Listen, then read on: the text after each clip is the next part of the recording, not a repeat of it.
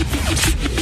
Le, commentaire de Mathieu Boccoté, dépensé pas comme les autres. Alors Mathieu, je sais que tu veux me parler de cette controverse euh, concernant une éventuelle rue Camille Lorrain, mais tout d'abord, tout d'abord, tu as participé à un, podcast, un balado, devine qui vient souper que je co-anime avec euh, Sophie, où tu étais avec Éric Duhem, Éric Duhem qui est maintenant chef d'un parti provincial, le Parti conservateur du Québec.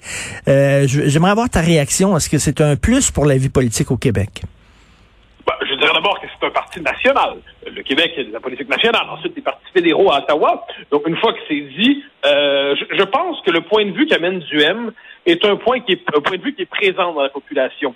Ce n'est pas un point de vue qui est complètement sorti de nulle part. C'est une de nulle part, c'est une sensibilité, c'est une, une idéologie en quelque sorte qui ne trouve pas écho dans l'espace politique actuellement.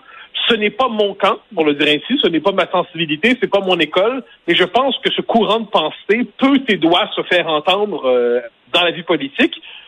trop souvent, hélas, il ne s'exprimait qu'à travers euh, une forme de droite radiophonique avec toutes ses limites. Là, on va passer de la droite radiophonique à la droite politique, hein, une forme de droite libertarienne politique avec une dimension nationaliste. Et Duhem, qui n'est pas un homme sans talent, va être capable d'incarner ça. Donc, je suis, quant à moi, dans la mesure où je pense que les, cours, les grands courants de pensée doivent trouver de l'écho à l'Assemblée euh, nationale, ou à tout le moins dans, les, dans, dans la vie politique, eh bien que ce courant-là trouve un porteur qui a une capacité de se faire entendre, qui a une capacité de mobiliser. Je pense que c'est une bonne chose, même si on est en désaccord globalement avec lui. Il est bien que les différentes sensibilités, que ce soit Québec solidaire ou que ce soit le Parti conservateur du Québec, il est bien qu'il trouve des porte-paroles capables de rendre audibles et intelligibles leur point de vue. Est-ce que tu crois qu'il va combler le vide qui a été laissé par la disparition de l'ADQ? Euh, oui et non, oui et non. C'est-à-dire l'ADQ, ça venait quand même du Parti libéral, ça venait, ça s'ancrait dans le nationalisme de la crise de Meach. Euh, quoi qu'on en pense, l'ADQ n'a jamais été d'abord et avant tout un parti de droite. Ça incarnait plutôt une forme de, de nationalisme conservateur ou un peu traditionnel dans un contexte d'éclatement politique. Là, c'est un vrai parti de droite qui apparaît. C'est un vrai parti de droite, mais duel, il y a une différence significative avec Adrien Pouliot. Adrien Pouliot était un antinationaliste. Il n'y a hmm. pas de doute là-dessus, donc plus d'ambiguïté. Duhem est un nationaliste québécois. On a tendance à l'oublier. Et Duhem, on, aime rappeler son engagement à la DQ, mais à l'origine, il a été au Parti québécois. Il a été au Bloc québécois, mm. il était à la DQ, il était à l'Alliance canadienne. Donc, on comprend. Il fait partie de ces nationalistes québécois qui ont embrassé la souveraineté une fois dans leur vie, qui se sont dit ensuite, ça se fera pas, donc on va chercher une autre solution. Et sur les différentes questions identitaires dont on parle aujourd'hui, il exprime à sa manière, qui est la sienne, qui n'est pas nécessairement la, celle des autres, mais qui exprime un, une adhésion, appelons ça, au, au, nationalisme québécois en général. Donc, c'est un point. Il y a une rupture avec Adrien Pouliot, une rupture avec ce qui étaient les conservateurs euh, québécois. De ce point de vue, il y a un côté un peu adéquiste, mais je pense, cela dit, que c'est pas la même base militante, c'est pas le même courant exactement, mais ça va occuper un espace qui est vide pour l'instant, sans le moindre doute. Écoute, je reviens à ton sujet. Donc, le président de la Société d'histoire d'Outremont qui voulait donner le nom de Camille Lorrain à une petite rue, mais vraiment, là, c'est pas une avenue, une petite rue à Outremont, près de l'Université de Montréal, parce que M. Lorrain a enseigné à l'Université de Montréal, il a habité Outremont. Euh, il se fait dire, premièrement, non, parce qu'il y a déjà des rues qui portent le nom Camille Lorrain, et non, parce qu'on veut privilégier euh, des femmes et des euh, gens, des minorités ethniques. Bon, Valérie Plante a dit c'est pas ma décision à moi, c'est ça vient du conseil municipal, ce n'est pas moi. Moi, je, défends Camille Lorrain, etc. Ben, Qu'est-ce que tu en penses de toute cette controverse? Ben, je pense que manifestement, l'administration de Projet Montréal a considéré que Camille Lorrain, que ce soit Mme Plante ou non en personne, est relativement secondaire, que Camille Lorrain n'avait pas sa place dans ce cadre-là parce que c'était un homme et parce qu'il était blanc. Alors, on est là devant une double discrimination explicite pour des motifs sexuels et raciaux pour dire que l'homme qui nous a donné la loi 101, un homme qui a créé les conditions de l'inclusion des immigrants dans la majorité historique francophone. La loi 101, c'est quand même ça, c'est faire du français le, le commun. Eh bien, à cause de son sexe et à cause de sa couleur de peau, apparemment, il ne fait plus partie du club des gens que l'on peut honorer, dont on peut célébrer la mémoire. Parce que là, on va nous expliquer, là, il y a tous les savants théoriciens de l'antiracisme racialiste qui vont nous dire que ça peut pas être de la discrimination raciale vu que c'est en direction d'un blanc, ça peut pas être une discrimination sexuelle puisque c'est en direction d'un homme. Il n'en demeure pas moins que sur un critère racial, un critère sexuel, on considère que Camille Lorraine ne doit pas être honorée. C'est quand même révélateur de toute cette idéologie qui s'installe aujourd'hui. Tout ce qu'on peut espérer, c'est que ceux qui ont dit soient tout simplement tellement incultes, n'évacuons pas cette possibilité, que pour eux, Camille Lorrain, ça leur dit pas grand-chose. Camille Lorrain, c'est un homme ou une femme, on sait plus, hein?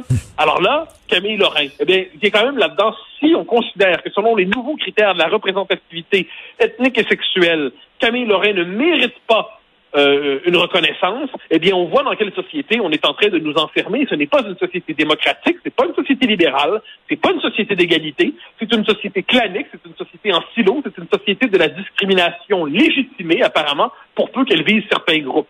Moi, je trouve que c'est assez grave.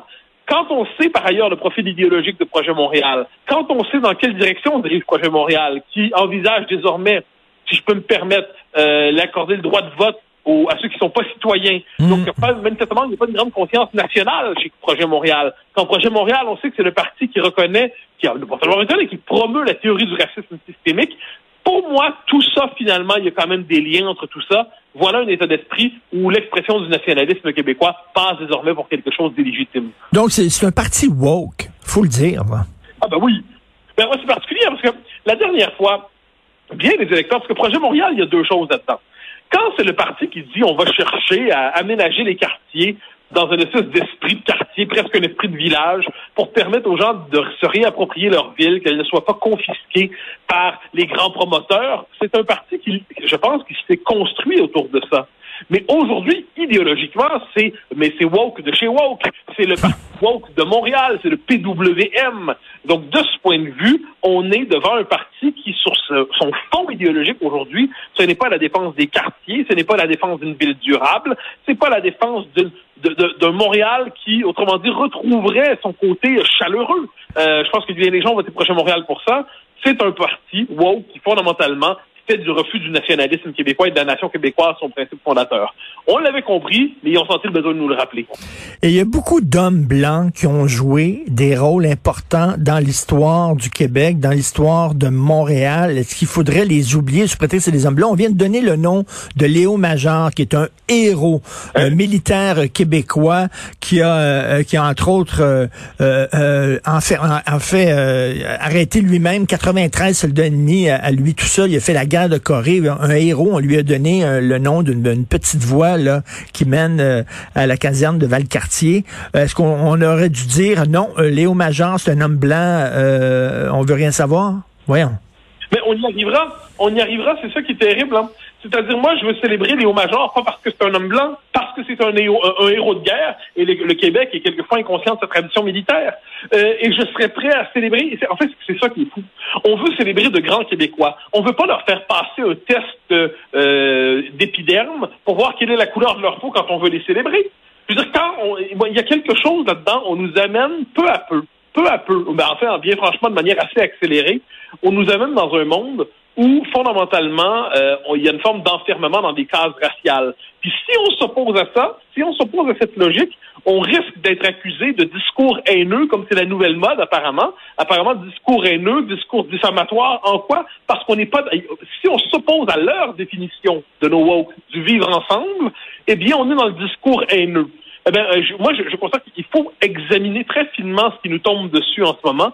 Il faut refuser, mais je le dis avec euh, l'énergie du désespoir, il faut refuser l'encasernement euh, ethnique, l'encasernement racial. Il faut embrasser la culture québécoise, une culture, on peut y adhérer. Et pour ça, ça implique justement de renouer avec un principe d'universel, de ne pas se dire qu'on peut s'identifier seulement aux gens qui ont exactement le même visage, le même le même type physique.